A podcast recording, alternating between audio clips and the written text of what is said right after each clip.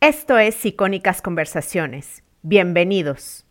Lo que está claro es que cuando uno se convierte en padre o en madre, su vida cambia, porque ahora hay una personita, un ser humano pequeño.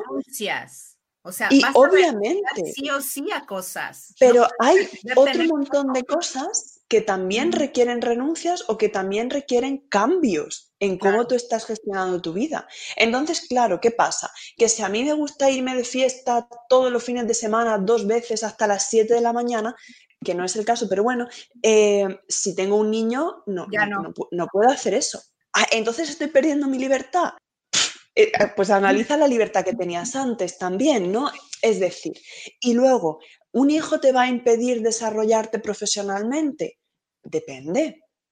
Es que, claro, depende de muchas cosas. ¿Tenemos las mujeres que tener aspiraciones de tener un trabajo, un trabajo que nos guste, una vida laboral que nos satisfaga? Por supuesto que sí, pero es lo que estamos aspirando es a una sociedad igualitaria lo que vamos a tener que hacer es también compartir parte de esas tareas y de la misma manera que una mujer puede progresar en su carrera laboral, lo puede hacer un hombre.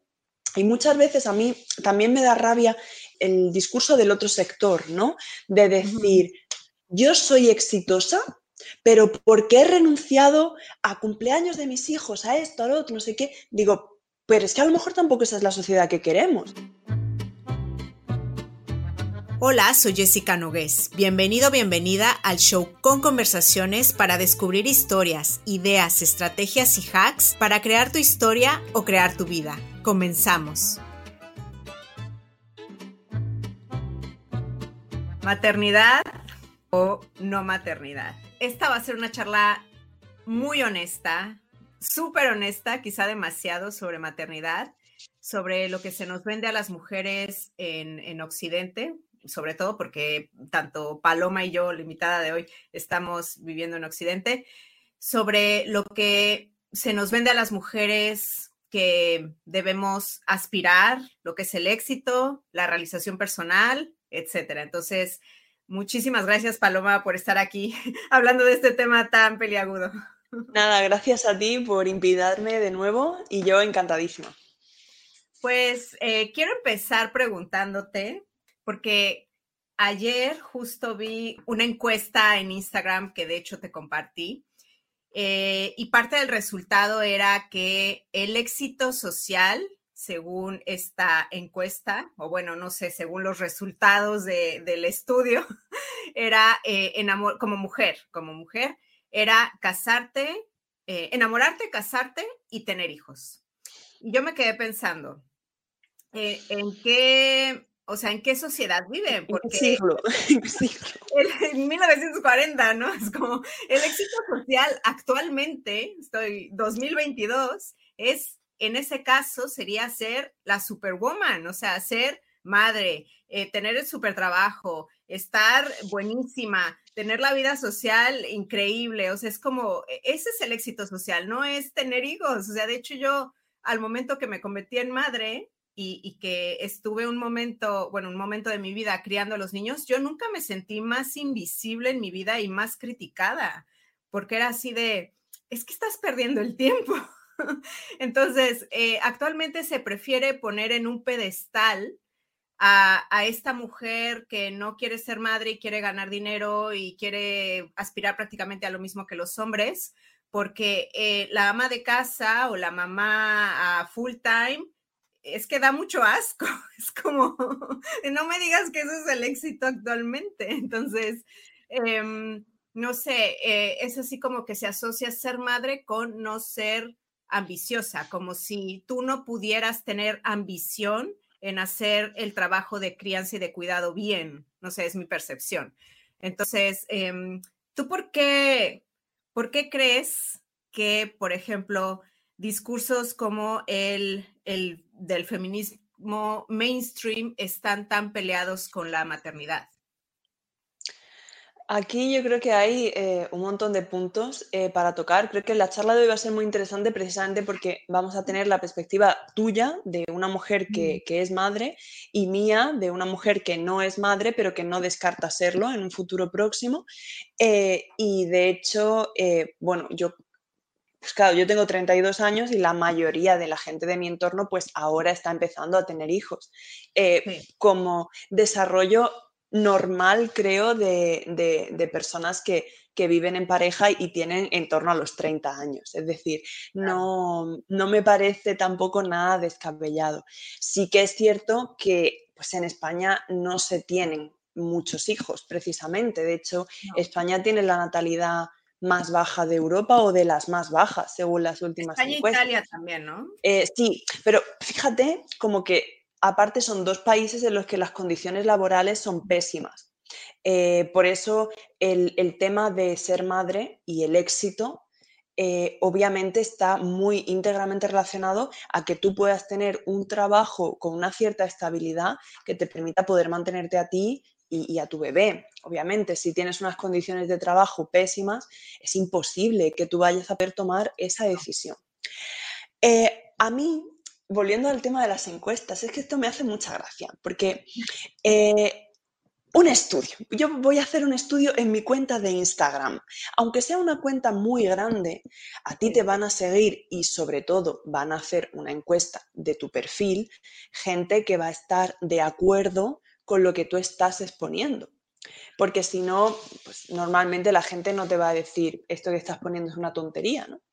Entonces, claro, eh, si ya de por sí una encuesta a pie de calle a un porcentaje alto de la población puede estar sesgada, imagínate una de un perfil, aunque sea grande, pero que tenga un tipo de discurso y que la gente que sigue a ese perfil mantiene ese tipo de discurso. Eh, para, al menos yo te hablo de España o me extendería incluso a Europa. Eh, en ningún momento el, hecho de que a ti te valoren como, como mujer, ¿no? O sea, el, éxito eh, como mujer está reñido con la maternidad, para absolutamente nada. Y, te doy eh, muchísimo la razón en eso de cuando tú eres madre, lo que se espera es que seas, vamos, que seas madre es, trabajar como si no tuvieras hijos y ser madre como si no trabajaras. Y luego encima, obviamente, pues recupera tu físico después del embarazo en mm, dos semanas. Eh, es comida sana, leerles todos los días. Está siempre perfecta. ten todo fantástico. A ver, sí que es cierto que en ese sentido hay una presión encima, encima de, las, de las mujeres, porque Ah, si has engordado un par de kilos en el embarazo y no te los quieres quitar, es que estás siendo un poco vaga, ¿no? Deberías ponerte a hacer las cosas. Bueno, no es eso, es que hay que analizar todo el contexto, pero eh, que a día de hoy alguien diga que como resultados de una supuesta encuesta que ha hecho, el éxito social de una mujer es enamorarse, casarse y tener hijos, está mintiendo deliberadamente.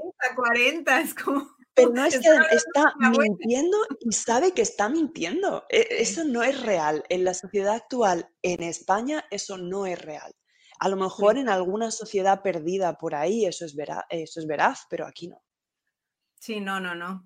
Y de hecho, em, yo siento que este discurso político, que bueno, ya le voy a poner nombre, le voy a poner nombre el, feminismo, eh, lo que vende a las mujeres es que aspiremos a lo mismo que aspiran los hombres, ¿no? O sea, que tengamos las mismas aspiraciones, que es carrera, dinero. Y se nos dice desde el feminismo mainstream, otra vez eh, digo, en países occidentales, es que lo más importante en tu vida es tu carrera. O sea, esto se te dice cuando eres joven, eh, que lo más importante toda tu vida va a ser tu carrera y que los hijos son una especie de carga, ¿no? Este es como el, em, el mensaje que se da.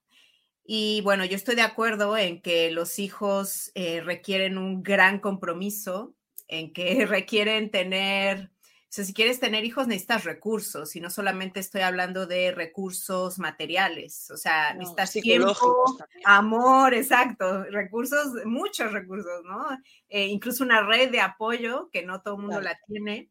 Entonces, em, a las que somos madres, yo siento que sí, desde este discurso mainstream feminista, te digo porque yo lo he sentido muchas veces, se nos hace sentir que, mm, que hemos caído en una especie de trampa patriarcal. O sea, esto yo lo he escuchado, ¿no? Es que en esta trampa caemos siempre, no, no nos podemos ni escapar. Sí, exactamente. Y, es un mensaje que, que, a mí me parece peligroso porque el hecho de eh, tener hijos em, es, que no es ninguna trampa que de repente idearon un grupo de hombres para decir vamos a tener a la secreta, como los ronquidos, ¿no? Eh, Exactamente. Vamos a tener a las mujeres en casa sin poder ganar mucho dinero. Es como, no, no es una trampa patriarcal, o sea, no, no, no sé, es como, em, no sé, e, e, esto de que tienes hijos y tu vida acaba, ¿no? Eh, este es como el mensaje. O, tú qué sientes? Tú que no has sido madre, ¿cómo ves la maternidad? O sea, si ves así como esta idea de que vas a tener hijos y ya, tu vida acaba. Es como, ya no te puedes realizar. Esto es muy curioso porque yo eh, no tengo niños a día de hoy por diferentes circunstancias personales que tuve, pero sí que los podría haber tenido. O sea, a día de hoy yo podría tener perfectamente hijos de 6, 7 años. O sea, no, eh, pero bueno, diferentes circunstancias me llevaron a, no tenerlos y en parte eh, eso me ha facilitado otras cosas a día de hoy, o sea, no tener hijos ahora y, ahora con una madurez eh, mucho mayor a la que tenía hace 6, 7 años, poder plantearme realmente esta parte que tú dices, o sea, no solamente tener una base financiera, una base económica que te permita sacar a tus hijos hacia adelante, sino también una base eh, psicológica para hacerlo. Porque cuántas familias no hay que tienen muchísimo dinero y luego no saben criar a sus hijos ni quererlos ni nada, ¿no? Y esto, pues lo que tú dices, tener hijos tanto para los hombres como para las mujeres, implica dedicarles tiempo. Eh, y se nos pone em, en parte, me pasabas también el otro día una foto ¿no? que ponía eh, motivos para no ser madre, no perder tu libertad. y ah, claro, yo digo, ¿pero qué pasa? Digo que tú eres madre y te, te, te ponen en la cárcel, te, privan de tu libertad, estás presa ya, ¿cómo es esto? ¿no? Entonces, claro, eh, si tú estás pasando ese mensaje a, gente joven a día de hoy, pues van a pensar que, bueno, tú eres madre y ya poco menos que te ponen una jaula y ya no te dejan salir nunca más. O, algo así, o no sé tampoco qué se interpreta. Pero lo que está claro es que cuando uno se convierte en padre o en madre, su vida cambia, porque ahora hay una personita, un ser humano pequeño.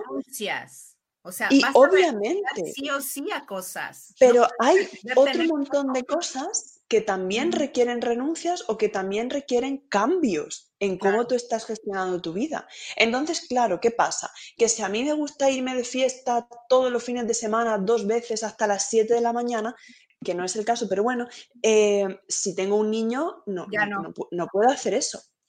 Ah, entonces estoy perdiendo mi libertad. Eh, eh, pues analiza la libertad que tenías antes también, ¿no? Es decir, y luego, ¿un hijo te va a impedir desarrollarte profesionalmente? Depende. Es que, claro, depende de muchas cosas. ¿Tenemos las mujeres que tener aspiraciones de tener un trabajo, un trabajo que nos guste, una vida laboral que nos satisfaga? Por supuesto que sí, pero es lo que estamos aspirando es a una sociedad igualitaria. Lo que vamos a tener que hacer es también compartir parte de esas tareas y de la misma manera que una mujer puede progresar en su carrera laboral, lo puede hacer un hombre. Y muchas veces a mí también me da rabia el, discurso del otro sector, ¿no? De decir, yo soy exitosa, pero porque he renunciado a cumpleaños de mis hijos, a esto, a lo otro, no sé qué, digo, pero es que a lo mejor tampoco esa es la sociedad que queremos. A lo mejor no, no queremos una sociedad. a mí yo no podría decirlo de claro. porque no los he visto. Es decir, a lo mejor nos interesa tener una sociedad en la que una vez sea la madre la que renuncie y, y, la vez siguiente sea el padre y la vez siguiente vuelva a ser la madre y así, y haya realmente esa crianza, porque también los hombres tienen que ser partícipes de la crianza de sus hijos. Entonces, obviamente, eh, y, que haya algún hombre de mi edad más o menos que sea padre, que me diga, a mí mi hijo me importa. No, yo eso no lo he escuchado. Yo eso no lo he escuchado jamás. Eh, ni ah, claro, estamos intentando hacer que discursos que eran, eh, eran actuales hace 50 años sigan siendo actuales y eso no es verdad. ya estamos en otra realidad. No, y además, eh, bueno, tú y yo vimos un reel de unas feministas en las que una de ellas decía, em, es que ya, bueno, es que puedo ser madre para realizarme o no, no sé, no me acuerdo cuál era exactamente la pregunta y ella justificaba, ¿no? Es que yo ya lo tengo todo, ¿no? Entre comillas, ya ya, ya tengo trabajo, eh, ya gano dinero, o sea, no sé cuáles eran como sus... Sí, ya tengo una carrera buena, ya gano dinero, ya tengo una casa. ¿Sabes qué me faltó? Yo me, a mí me llegó esto inmediatamente porque yo después vi los comentarios y dije, nadie se fijó en eso porque, o, o sea, en esta ecuación tendrían que incluir, ya conocí a la persona que puede ser el padre. O sea, es como, eso es una parte muy importante. O sea, yo entiendo que actualmente eh, con la ciencia puede ser madre soltera, etcétera, etcétera, pero no puedes pretender que la figura del padre no es importante. O sea, si puedes tenerla y si quieres, mm, e, e, es que no sé, igual voy a sonar muy conservadora, pero yo sí defiendo eh, el hecho de que haya un padre presente, como tú estás diciendo. O sea, estaba leyendo un libro que se llama The Boy Crisis de Warren Farrell, em, que decía, y esto lo voy a leer porque eh, es una estadística así un poco complicada. La privación paterna es el predictor más significativo de los suicidios masculinos, cuya tasa actual triplica a la de las niñas entre 15 y 19 años y es 4.5 veces eh, mayor eh, que el de las niñas, ¿no? Entre rangos de la misma edad. La privación del padre es al menos cinco veces más importante que cualquier otro factor que haga que un niño sea vulnerable al abuso de drogas. Eh, predice obesidad, adicción a videojuegos, trastorno de déficit de atención, los niños privados de papá tienen más probabilidades de abandonarles la escuela secundaria y quedarse desempleados.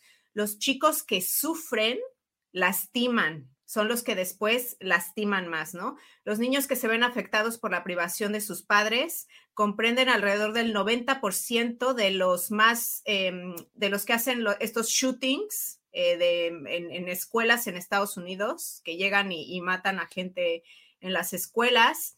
Eh, la población carcelaria eh, no solamente es 93% masculina, en su mayoría, eh, o sea, como que uno de los factores más comunes entre la población carcelaria es que no tuvieron padre o tuvieron padre ausente. Y también em, entre la gente, o bueno, los hombres reclutados por el ISIS, un factor común era la ausencia de padre. Entonces, eh, aquí no estoy diciendo que eh, a fuerzas tienes que tener un padre y aunque este padre sea fatal como pareja, o sea, no. Pero es importante y no hay que quitarle importancia. De hecho, eh, por ejemplo, si eres una madre soltera, puedes reemplazar esta figura paterna con el abuelo, con los tíos, con los hermanos, con un amigo, yo qué sé, ¿no? Pero eh, eh, me llamó mucho la atención que estas feministas no ponen en la ecuación al, hombre, ¿no? O sea, ya tengo todo. No, no, te falta también, o sea, em, también es importante que las mujeres que quieren tener hijos em, pongan esta, esto en la ecuación. O sea, tienes que conocer a esta persona que no solamente va a ser un buen compañero de, o sea, como pareja, también quieres que sea una persona que sea capaz de ser un buen padre. No sé. no, no, o sea, yo creo que ahí hay muchísimos factores. Yo creo que principalmente es eh, los problemas a los que se pueden, en algunos casos, enfrentar eh, familias desestructuradas o em, familias monoparentales por obligación. ¿No? Em, yo creo que a día de hoy eh, no conozco esa estadística en concreto que tú estás mencionando, entonces no puedo ser muy precisa tampoco con mi respuesta, pero creo que a día de hoy sí que existen modelos, eh, pues por ejemplo, de, eh, familias que son del mismo sexo y las, bueno, las parejas de lesbianas sí pueden tener hijos de forma biológica, las parejas de gays normalmente es una, adopción. Em, y luego tenemos las parejas heterosexuales. Entonces yo creo que eh, la presencia de dos figuras en la crianza de, los hijos es, importante. Eh, o si no, de lo que tú has hecho referencia, una red de apoyo familiar muy fuerte eh, que continúe supliendo esa presencia de, esa falta de presencia de una de las partes de uno de los progenitores, por así decirlo. ¿no? Em, en ese Reels en concreto a mí me llamaron muchas cosas la, atención, eh, pero es un poco lo que estábamos comentando de cómo se infantilizan todos estos discursos. Eh, porque claro, a la pregunta, y lo comentábamos antes, ¿no? A la pregunta de ¿tengo que ser madre para realizarme como persona? No. La respuesta es claramente no. Es decir, el tú no ser madre nunca no te va a hacer ser una persona menos realizada en su vida. Y hay parejas que deciden no tener hijos por diferentes causas y creo que tampoco hay que darle más bombo y platillo a esto, porque hace unos años también salió este concepto de las mujeres no mo, no mother, que eran como, bueno, esto es la revolución. Y yo decía, simplemente una mujer que eligen no ser madres. Que eligen no ser madres. Digo, eh, esto es simplemente una mujer que no tiene hijos. Digo, yo tengo, mm, bueno, ya han fallecido, pero yo tenía tres abuelas que decidieron no ser madres nunca. Nunca se casaron, nunca tuvieron hijos. Eran también ellas. Yo también conozco gente ya mayor claro. Eh, eran unas revolucionarias en su momento por no haber encontrado una pareja y haber tenido hijos, no, simplemente fue una decisión personal suya de, su vida o una circunstancia social que las llevó a eso. Ya está. Pero se presentó este concepto como poco menos que, bueno, el, el paso hacia adelante en la vida de las mujeres. Y es como la maternidad o la paternidad a día de hoy en los países Entiendo que puede haber países en los que la educación sexual no esté tan instaurada, pero en los países en los que la educación sexual está instaurada es una decisión eh, completamente personal y que se puede planificar. Eh, entonces, bueno, con respecto a el capricho de ser padre, bueno, de ser madre en, la mayoría de los casos, ¿no? Eh, tenemos que partir de la base de que ser padre o ser madre no es ningún tipo de derecho. Ah, es una cosa. Es, un, privilegio. Otra cosa, pero derecho no. Derecho no. Entonces, eh, a mí personalmente, y a veces veo en la prensa y demás, eh, casos de mujeres que se han empecinado en, ser madres y han acudido, pero ellas solas, y han acudido a clínicas de fecundación in vitro y demás. Bueno, no es que lo vea mal como tal, bueno, pues es una, opción que tú tienes ahí, ¿no? Pero tenemos que partir de la base de que luego te vas a enfrentar tú sola a la crianza de, de ese ser humano y vas a tener que suplir todas sus necesidades tú sola. O sea que a no ser que tengas una red de, apoyo muy grande por detrás, pues eso es complicado. Y luego hay otro punto que me parece y, responsabilidad total y absoluta, que es, em, y, de esto estoy viendo ahora muchísimos casos, mujeres jóvenes que congelan óvulos ah, para ser madres con 45, 50 años. Y claro, yo digo, por esperanza de vida, en un país como España, las mujeres viven en torno hasta los 84 años. Un poco más, un poco menos, depende. Si tú eres madre con 50 años, tu hijo por, esperanza de vida y pura biología, no porque yo sea aquí una que quiera echar mal de ojo a la gente.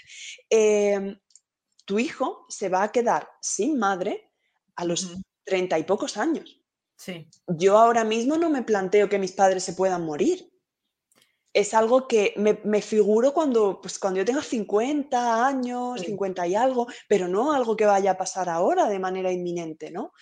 Eh, entonces, claro, a mí eso me parece una irresponsabilidad.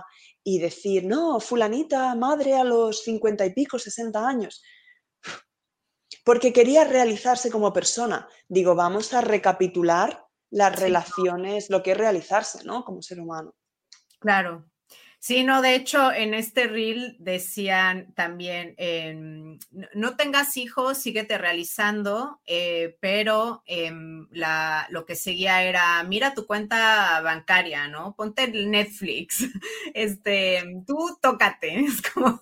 E, e, es que, frivolizamos todo, es que frivolizamos todo. En lugar de tener una conversación real, ¿no? De decir, a ver, no, no, entiendas la maternidad como algo para realizarte como persona. No, no, quieras suplir con un hijo déficits o problemas que tú tengas en tu pareja, porque cuántas parejas no hay que dicen, bueno, ah, estamos fatal, pero vamos a tener un hijo a ver si lo solucionamos. a ver si se arregla, es la peor idea. Y dices tú, pues se va a arreglar en los juzgados, se va a arreglar esto. Eh, es que eso es muy complicado. Eh, y luego, eh, pues eso, gente, no, yo es que no quiero estar sola el resto de mi vida. Búscate amigos. Y luego ves si tienes la, la, entereza como para poder sacar un niño hacia adelante. Pero en lugar de, analizar esto de una forma pausada y, lógica, pues se mandan mensajes como eso. Luego el Rich continuaba diciendo, ¿y si yo me quedo embarazada, qué hago? Aborta, aborta. Y es como... Esa parte fue la que más me molestó, a, mí personalmente. Claro, pero a ti y a cualquier persona, a ti y a cualquier persona. Es porque si tú eres una mujer de más de 30 años, como eran las dos participantes del Reels, y te quedas embarazada, creo que deberías plantearte primero el por qué te has quedado embarazada si ha sido un accidente, qué medios que estaban a tu disposición no has puesto eh, y segundo, creo que con 30 años o más, una persona ya debe poder tener una responsabilidad sobre sus actos. Diferente es si estamos hablando de una menor de edad, diferente es si estamos hablando de una acción violenta ah, por la cual te has quedado embarazada, eh, diferente es si estamos hablando de un riesgo para la salud de la madre o del bebé muy severo. Eh, ahí estamos hablando de otras situaciones, pero banalizar de esa manera en un Reels que tiene un alcance brutal, el si te, aborta, aborta si te quedas embarazada. Como si fuera a sacarse un diente, es que sí, claro. la experiencia de abortar, mira, yo, yo no se la deseo a nadie, a nadie. O sea, no es divertido, ninguna mujer quiere pasar por ello, eh, no es agradable, em, no sé, eh, ahorita ya, ya le quitaron este peso conservador y católico de te vas a ir al infierno. Ok, está bien que se lo hayan quitado, pero aún así no es una experiencia em, por la cual quieres pasar si eres mujer. Es que biológicamente y hormonalmente es un auténtico palo realmente para el cuerpo. Eh, de hecho, ¿cuántas eh, mujeres que se quedan embarazadas porque quieren quedarse embarazadas y tienen un aborto natural a los dos, tres, cuatro meses, que es algo bastante común, sobre todo cuando te quedas embarazada por primera vez pasados los 35 años? Eh, lo, lo pasan fatal porque, claro, incluso después de esa pérdida del bebé, su cuerpo hormonalmente todavía está funcionando como si estuvieran gestando y hasta un par de meses después no consiguen recomponerse. Imagínate hacer todo eso químicamente, eh, pues no es algo que tú digas, me voy a tomar un café, ya vengo. y, eso yo creo que nos explica, creo que eso nos explica. Claro. ¿Y qué Mm, o sea, no, yo no quiero decirles a las mujeres, em, eh, tienes que ser madre, ¿no? O sea, yo, yo con este contenido no estoy diciéndole a nadie que tenga hijos, ¿no? O sea, de hecho yo, yo soy madre, yo sé el trabajo que implica. Em, ¿Cómo crees que una mujer tendría que decidir si quiere eso o no en su vida, alejándose de este mensaje de que los hijos son una carga. O sea, em, no, no, sé cómo, cómo, porque, por ejemplo, yo no lo tenía nada claro. O sea, yo, yo, digamos, todos mis veintes, primero decía que sí, luego tuve muchos años en los que dije, yo nunca quiero ser madre. Y de repente, cuando cumplí 30 años, yo sabía que biológicamente a los 35 la, pues, la, la, fertilidad va en picada y que los riesgos empiezan a subir. Em, no es para desanimar a nadie ni para presionar a nadie, simplemente es, una realidad. Entonces yo, yo me planteé, em, ¿quiero ser madre o no?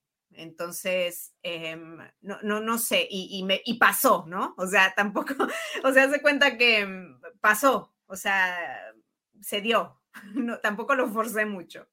Entonces, em, ¿tú, tú cómo, cómo te, no sé, tú cómo vas a hacer esta elección?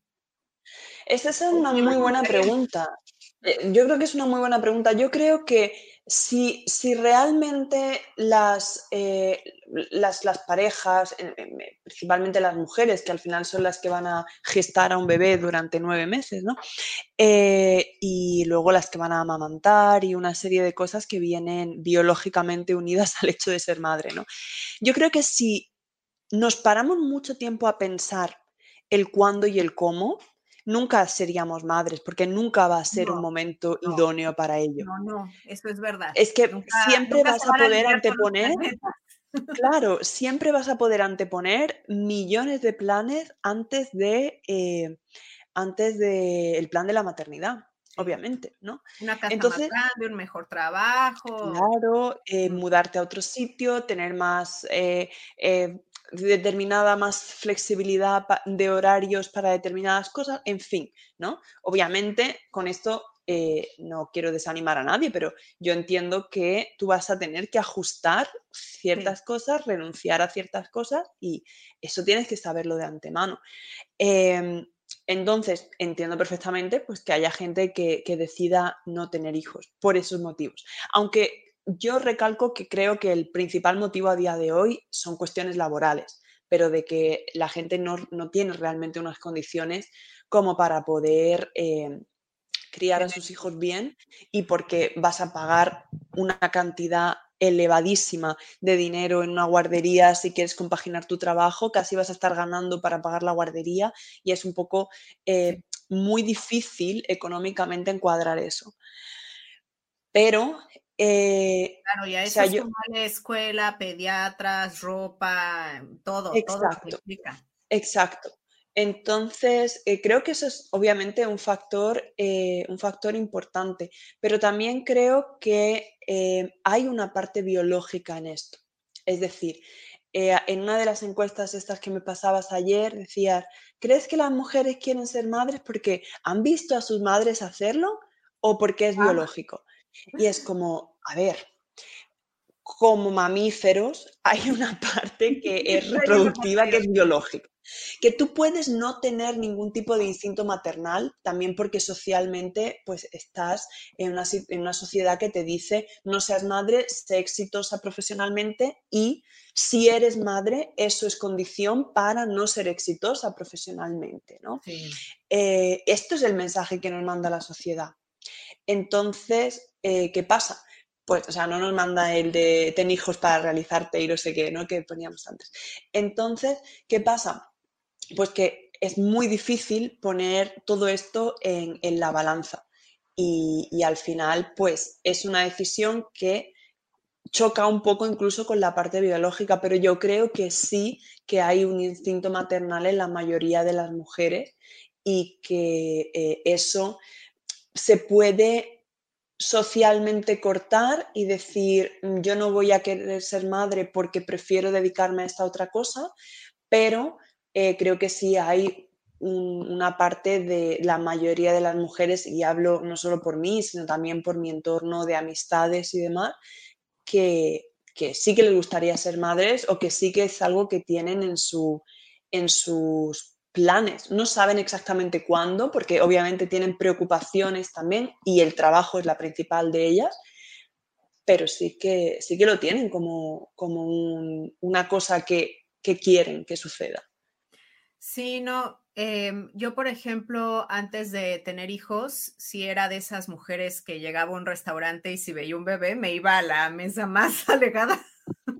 O que me subí a un avión y si veía un bebé me iba al asiento más alejado porque yo quería estar lejos de los niños. Decía, no quiero escuchar ni gritos ni llantos ahora que soy madre soy mucho más tolerante. Este, yo estaba convencida de yo no, yo no sirvo para mamá. O sea, ¿qué me estás diciendo? O sea, con tragos puedo cuidar un perro, ¿no? Es como, eh, pero es verdad que em, una vez que, me volví madre y, yo, yo he visto a las madres de mi entorno, o sea, el, es que me, van a decir biologicista y ya conozco, pero eh, el cerebro de madre, yo, yo creo que sí es real. Es como, eh, o sea, es tan, no sé, te voy a poner un ejemplo, ¿no?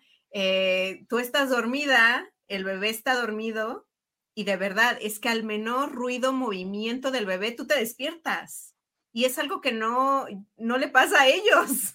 Es como, ellos están así súper dormidos y tú como madre estás súper alerta. Y es algo que, digo, no sé, no, supongo que esto es algo generalizado, no digo que todas las madres, ¿no?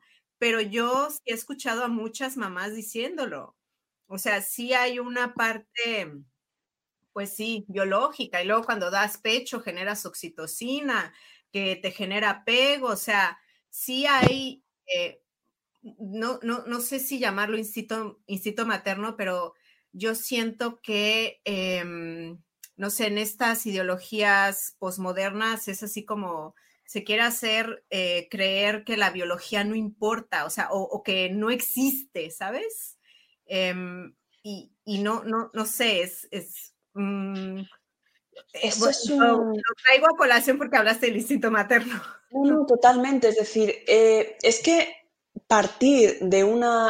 A mí me da mucha rabia los dos planteamientos, ¿no? Me da mucha rabia que el planteamiento que dice somos todo sociedad, es como que tú naces y no hay absolutamente nada que te influya biológica ni genéticamente.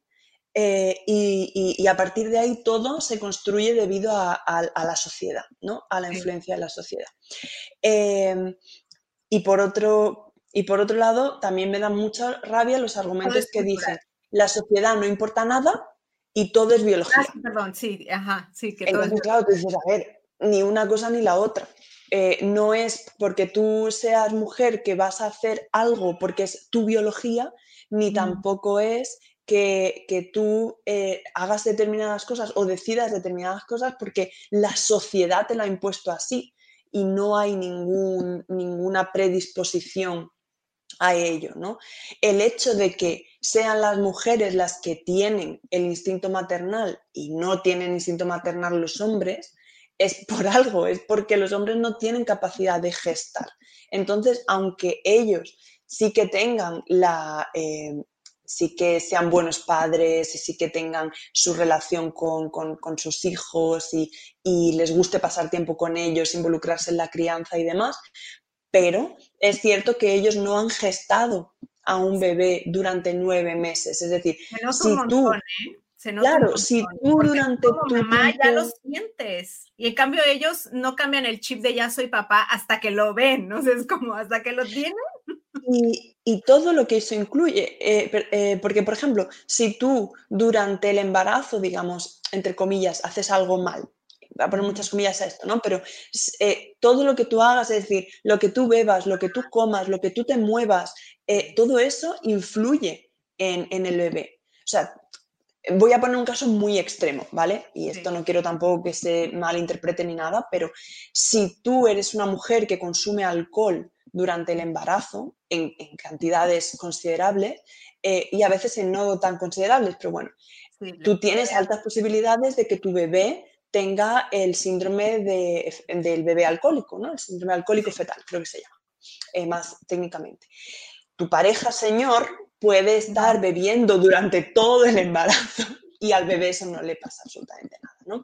Entonces, eh, con esto no quiero decir que nadie tenga que beber, por favor, que nadie beba, pero eh, sí que obviamente las mujeres generan esa conexión y obviamente eh, amamantar a un, a un niño es algo que, de nuevo, puedes decidir hacer o no hacer, puedes darle fórmula, obviamente, pero las recomendaciones son que, lo amamantes siempre en la medida de lo que sea posible. Aquí es donde de nuevo entra el conflicto entre el trabajo y la crianza de los hijos, porque teóricamente tú debes amamantar hasta los seis meses prácticamente de forma exclusiva. Pero las bajas de maternidad son cuatro meses. Mm. Entonces, ¿qué haces? Pues claro, te puedes sacar leche, pero como no estás amamantando tan de seguido, la producción baja de leche, ¿no? El sacaleches duele. Ah, sí, sí, y aparte, claro, luego tienes ese conflicto de decir, si no vuelvo en cuatro meses al trabajo, voy a perder Em, todo el hilo de lo que yo estaba haciendo y ahora esto cómo lo enfoco, ¿no? Eh, entonces, por eso eh, tiene que ser una tarea conjunta, es decir, eh, que, tu, que tu pareja esté también en esa, en esa crianza y que, haya pues, una división también de permisos y demás para que eso se pueda sacar adelante, al margen de que obviamente pues, se facilite acceso a, acceso a, guarderías y demás. E incluso, hombre, en un mundo ideal, eh, los centros de trabajo de unas dimensiones determinadas deberían tener también esas, esas guarderías en el propio centro de trabajo. Claro. ¿Y qué opinas de que, em, a ver, em, yo siento que mm, vivimos en un mundo en el que cualquier persona te puede decir algo que, no te gusta y es normal, o te puede hacer un comentario y que no te gusta y es normal. Y esto lo digo porque decían, eh, por ejemplo, algunas mujeres, ¿no? Que sienten la presión de ser madres porque les preguntan, ¿y para cuándo los hijos? ¿Y para cuándo los hijos? Y yo digo, Mm, la sociedad siempre te va a estar preguntando cosas, es como, no hagas caso, o sea, cuando eres madre, te van a, la siguiente pregunta va a ser, ¿y cuándo regresas al trabajo? Es como... O cuándo vas a tener tu segundo hijo, ¿no? O cuándo vas a tener el segundo, exactamente, ¿cuándo vas a bajar de peso? Es como, todo el tiempo va a haber preguntas y, y seguramente los hombres reciben otras preguntas. O sea, no, no, no vamos a vivir en esta especie de utopía en donde nunca nos sintamos incómodas con ningún comentario. Entonces, eh, si tú recibes comentarios de ¿y para cuándo los hijos? Ignóralos. También es, eh, no sé, de, quién vienen estos comentarios, no? Eh, de, tu abuela? de tu prima, la del pueblo, a la que ves un fin de semana al año. Pues tampoco creo que sea un esa pregunta, ¿no? De, cuándo vas a tener hijos, eh, creo que solamente, bueno, e, en sí, yo la verdad no le voy preguntando a la gente cuándo va o quiere tener hijos, realmente me da, me da un poco igual, pero sí que creo que puede haber un caso en el que esa pregunta pueda hacer daño y es cuando hay mujeres que están intentando tener hijos y quieren tenerlos y no pueden. Claro. Em, pero si, obviamente por un poco respeto y porque a lo mejor tú no sabes si la persona con la que estás hablando está en esa situación. Eh, tampoco creo que sea la pregunta estándar, pero sí que te la van a hacer. Y te vas a echar novio y te vas a no sé qué y estás pensando en casaros y os vais a comprar un piso y cuándo vas a... Eh, y cuánto ganas y, y, no quieres cambiar de trabajo. Y siempre se te van a estar haciendo preguntas eh, y pues si estás demasiado delgada porque estás demasiado delgada, si te sobran kilos porque te sobran kilos, sí. Pero creo que esas preguntas son preguntas sociales que hay muchas personas que hacen a otras muchas personas independientemente de su sexo. Em, pero claro, ¿la sociedad te ha preguntado alguna vez si vas a ser madre o quieres tener hijos? Pues sí, obviamente. Creo que a, la mayoría. Pero, eh, mm, ¿cuál, es, ¿cuál es el drama con eso? A no ser que, claro, obviamente, pues tú lo puedes estar pasando mal porque quieras tenerlo si no puedes. Pero salvo eso, la sociedad como ente, ¿no? La gente te va a estar preguntando eh, cosas constantemente. Sí. Y, ya está. tienes que aprender a ignorarlas y, y ya. Pues es como seguir con tu vida. Claro, eh, no sé, y obviamente eh, tu prima puede estar pensando que haría una cosa que tú no estás haciendo. Bueno, ¿y qué? Es decir, o, tu vecina o tu vecino del segundo. Pues muy bien, pero tampoco... No, mi punto es que nadie en 2022, en un país como España, Francia, Italia, donde vivo, o sea, nadie te obliga a ser madre. Nadie. Muchísimo menos yo creo que eh, estamos viendo el contrario, o sea, hay, muy pocos niños, hay muy poca, eh, lo que va a pasar es que en el futuro es que va a haber muy, muy poca gente joven.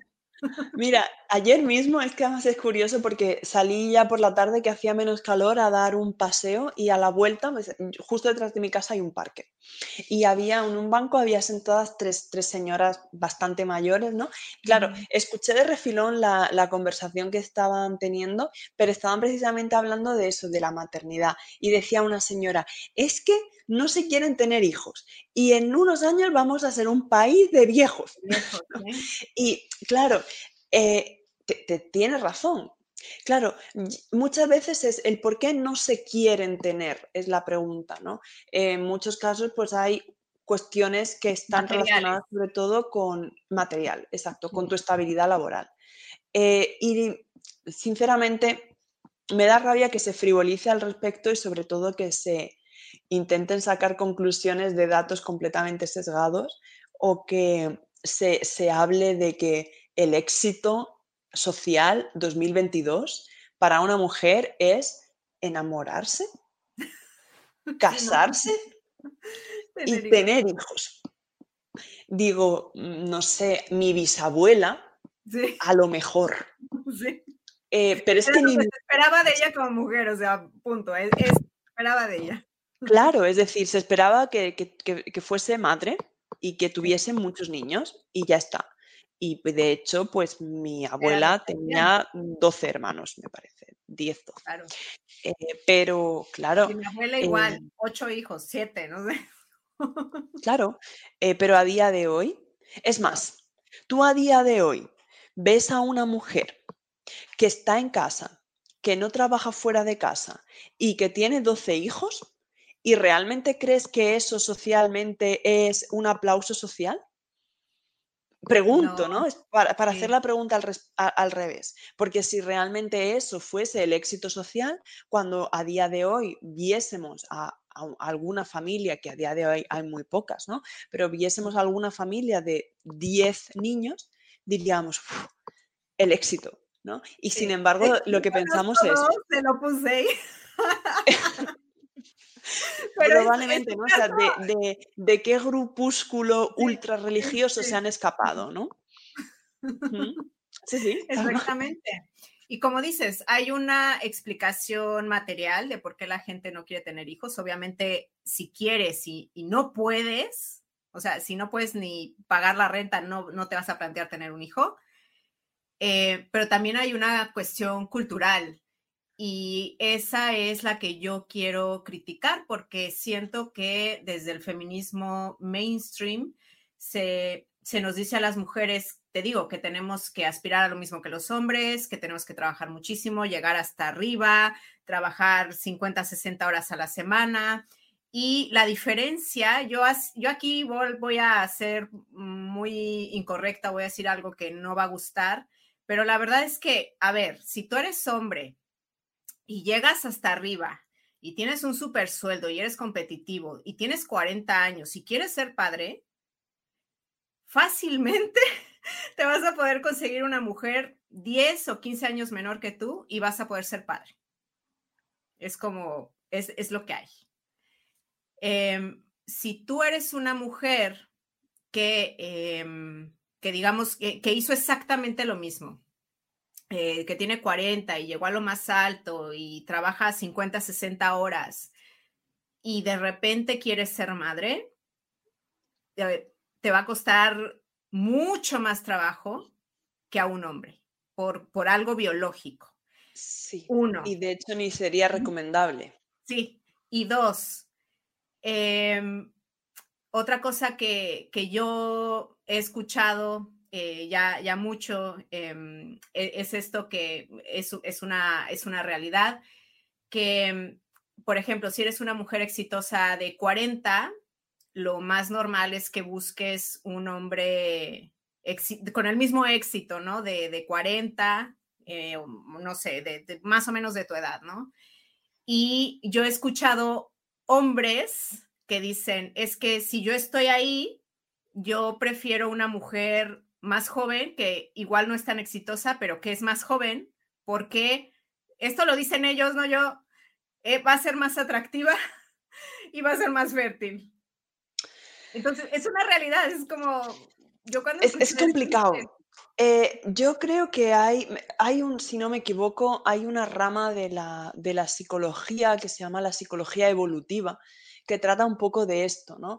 Pero, de nuevo, creo que podemos caer un poco en, intentar pensar que todo es biología, ¿no? Es decir, que los hombres se van a sentir atraídos por menor edad y más belleza, independientemente de si la mujer es, es tonta o no tiene ningún tipo de ambición o proyección profesional y las mujeres se van a fijar en aquel hombre pues más alto, más corpulento y proveedor, ¿no?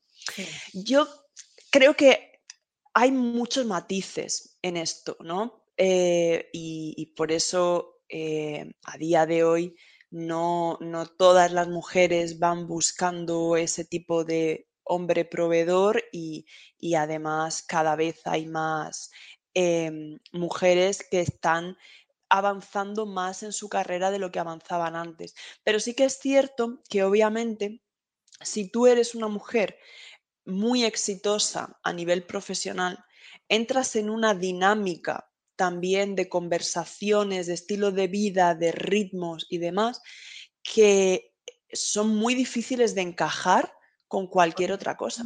Entonces, si tú tienes a tu pareja hombre en ese mismo ritmo, al final lo que tenéis, lo que hay es dos personas prácticamente obsesionadas con su trabajo y su carrera laboral y su progresión y, con poco más que compartir, ¿no? Tampoco sé si eso sería el ideal de pareja.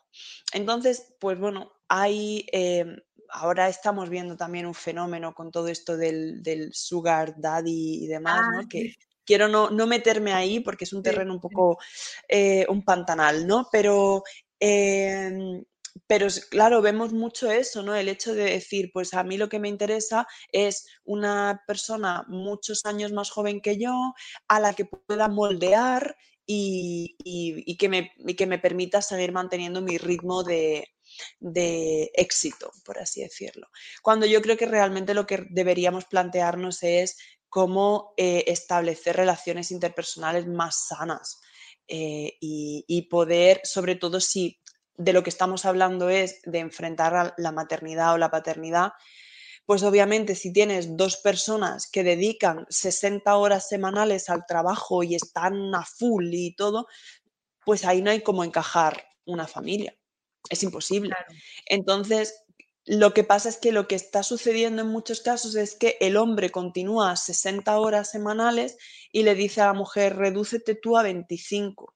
Cuando lo que debería suceder, creo yo, es que dijesen los dos, bueno, reducimos los dos pero obviamente no reducimos los dos a un salario ínfimo, sino reducimos los dos de forma que podamos continuar manteniendo nuestros costes, a nuestros gastos, los gastos obviamente de tener una familia y demás, y ambos tener presencia familiar y tener presencia profesional.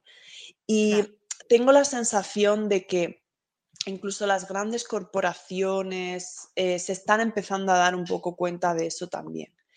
Y España no es el mejor ejemplo de mercado de trabajo flexible, ni de, ni de horarios que se puedan ajustar, ni muchísimo menos, pero creo que eh, se intenta ir un poco por ese camino, ¿no? Eh, sí, de hecho, yo sí quiero recomendar a las mujeres que tienen esta idea de, ser madres en el futuro o que incluso son madres actualmente, lo mejor que puedes hacer es negociar con tu pareja.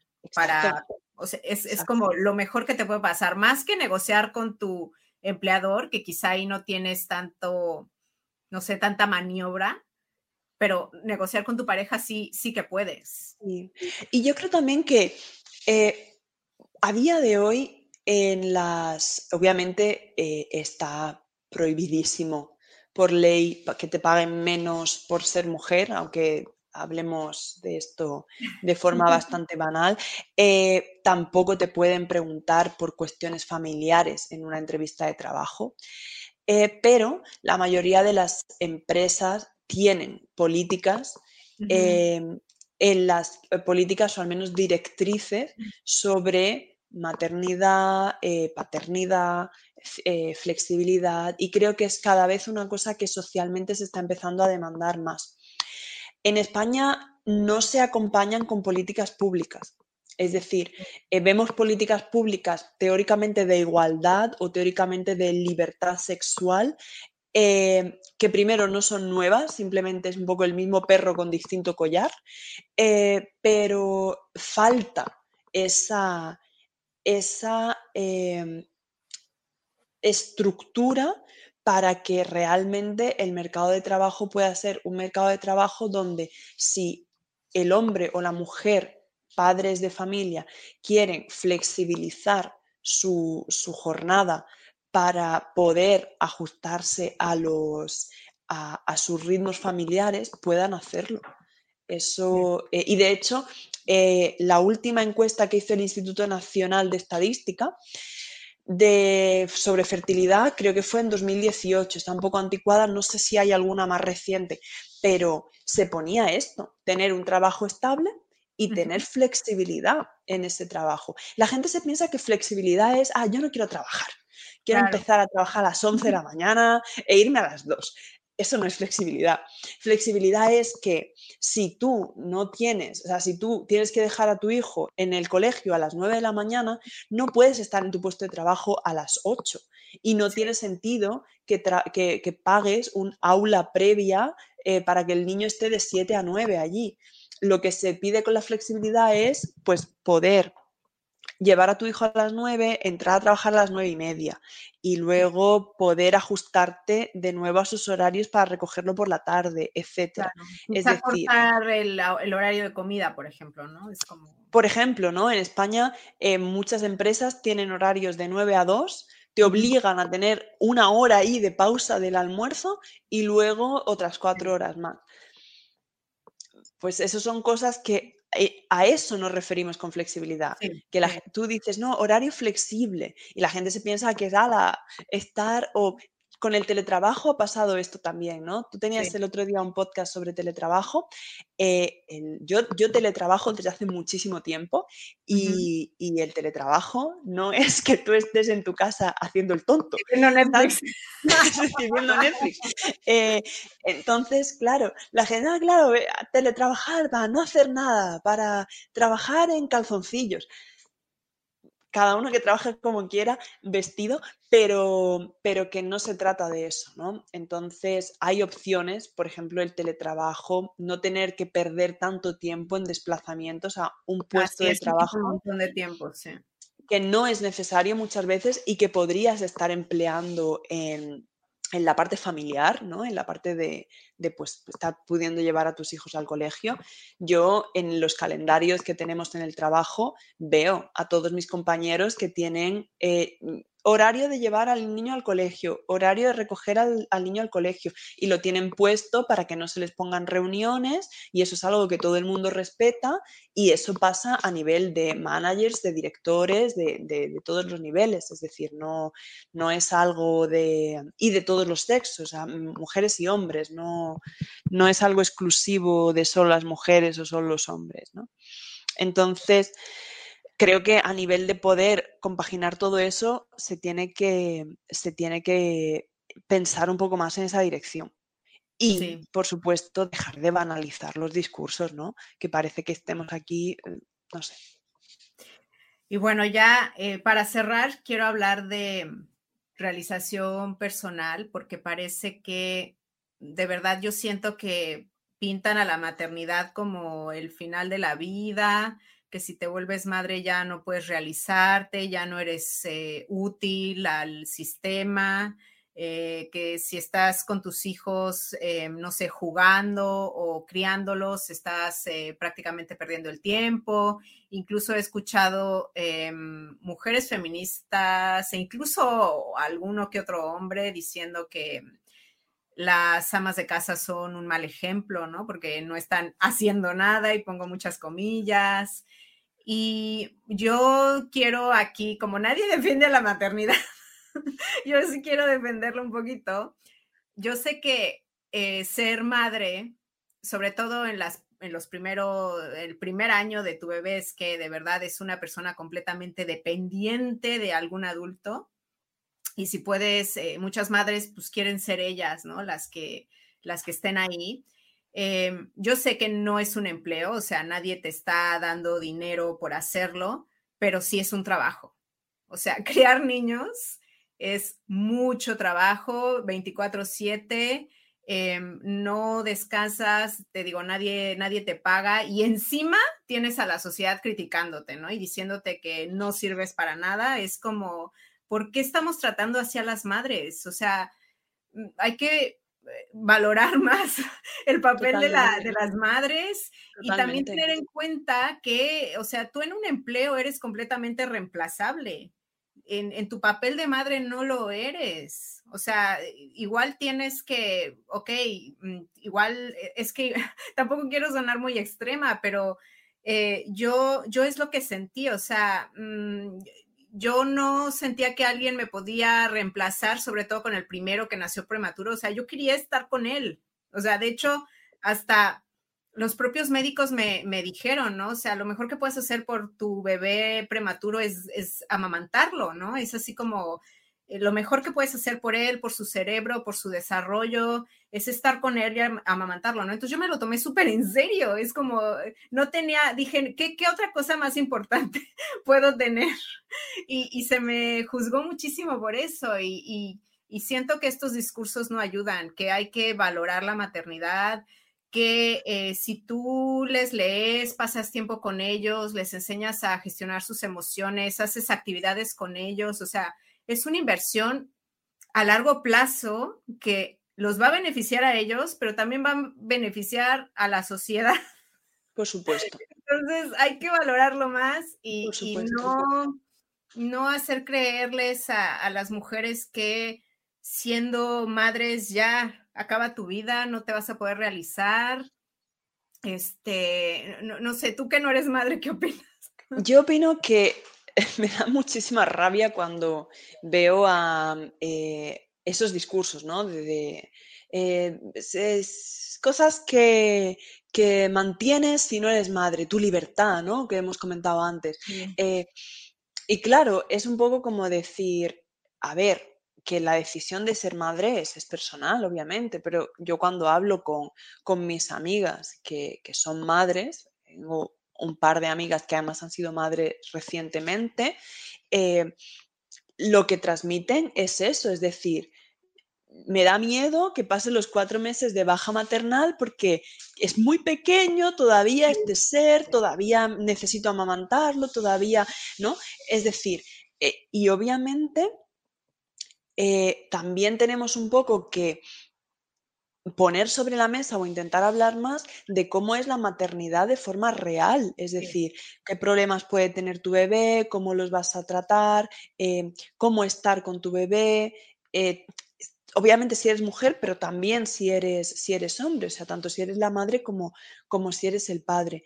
Porque realmente yo creo que el problema principal es que cuando se, presenta una, cuando se presentan perfiles de mujeres, tienes o aquella que no ha perdido su libertad, es una no-mo que no sé qué, no sé cuántos, o tienes a una especie de ser humano todoterreno cuyo día tiene 53.000 horas mínimo, porque le da tiempo a estar bellísima todo el rato, ser una máquina en su trabajo, es la mamá top y hasta hace mermelada. Es decir, es, la super esposa también, ¿no? Claro, es... Eh, y, hace deporte y corre maratones, como mínimo. Y viaja. eh, entonces, claro, sí que yo creo que, o al menos es algo que he ido viendo últimamente más, que cada vez hay más eh, recursos para tú continuar haciendo cosas con tus niños. Es decir, mm. si tú eh, o si, si, tú normalmente cuando no tienes hijos o cuando no tenías hijos te gustaba ir a la montaña a hacer senderismo, pues a lo mejor no te vas a poder meter con un bebé por los senderos más difíciles de todos, pero sí en otros más sencillos que puedes ir con tu bebé en una mochilita, eh, mochilitas de esas que hay para bebés y senderismo, o eh, senderos un poco más fáciles para hacer con los niños. Y eso también es tiene una doble función, el hecho de que tú no dejes de hacer una actividad que a ti te gusta, más el hecho de que enseñas a tus hijos esa parte de valores, ¿no? De relacionarse con la naturaleza, de tener su hobby, etc. Hablándote del senderismo. Podríamos hablar de cualquier otra actividad. Si a ti te gusta leer, pues no es que ya vayas a dejar de leer todos los libros que te gusta, pero a lo mejor vas a alternarlos con algún libro infantil que les vas a leer a ellos, luego... O audiolibros en lo que das pecho. Claro, les vas a, les vas a mostrar otras cosas. O sea, yo creo que simplemente se trata de poder adaptar eso, ¿no? Y a día de hoy, sinceramente, no creo que, eh, que nadie te juzgue si, si haces esas adaptaciones.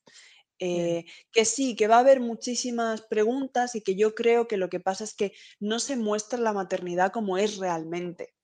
Mm. Entonces, mucha gente llega, o sea, muchas mujeres llegan, son madres y dicen, ¿cómo? Mi bebé no, está durmiendo como a mí me habían dicho en el libro que leí que iba a dormir, ni yo eh, me he recuperado de los kilos que he engordado en el embarazo en cuestión de dos meses, como esa revista que leí, ni... Y es como, porque claro, no te están Las hormonas las, tengo así, lloro por cualquier cosa, es como, uff, sí, es un super cambio. Claro, yo lo veo así. Pero por supuesto, lo que no hay que decirle a una mujer que, que quiera ser madre es, aborta, aborta, eso va a acabar con tu vida. Porque digo, ¿qué tipo de mm, seres infantiles y, sin, ningún tipo de criterio somos, no? Sí, exactamente. Pues muchísimas gracias, Paloma. Yo sabía que contigo iba a tener una conversación más profunda de lo que se ve normalmente en, las plataformas. Y eh, no sé si quieres eh, recomendar algún no sé, podcast, curso, eh, libro sobre relacionado a este tema? Pues había traído uno que no lo he mencionado durante nuestra charla, pero que sí que puede ayudar un poco en esta parte de la relación con el trabajo, incluso cuando, tanto si se, si se es madre como si no se es, pero creo que si se es más aún, que es este de El Club del No, eh, y em, está escrito por cuatro economistas estadounidenses y hablan un poco de cómo em, hacer frente, creo que son estadounidenses, pero igual me he equivocado, ¿eh? Em, cómo hacer frente a esas tareas que muchas veces acabamos aceptando eh, y, cómo tener a nivel laboral y cómo tener estrategias para decir que no.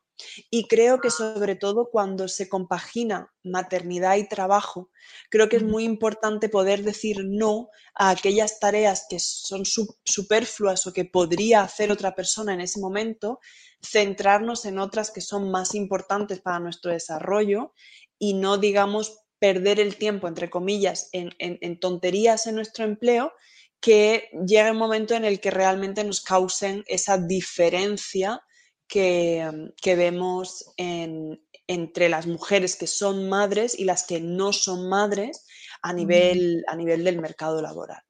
Ya, me, encanta este libro que recomendaste Y bueno, yo recomiendo que em, tengo varios episodios en donde hablo de mi experiencia como madre, todo lo que he aprendido. Entonces los pueden ir a ver. Y muchísimas gracias, Paloma. Las veo en el próximo episodio. Gracias a ti. Hasta luego.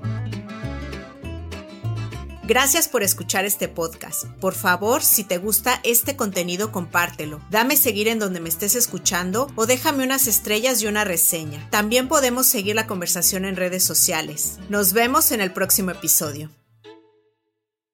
Gracias por escuchar Icónicas Conversaciones, en donde exploramos ideas clave y hacks para una vida plena y con propósito. Sapiencia y ciencia para la vida. Asegúrate de no perderte ningún episodio suscribiéndote en tu plataforma de podcast preferida. Para más contenido y actualizaciones, sígueme en mis redes sociales. Me puedes encontrar como Jessica Austria. Hasta la próxima.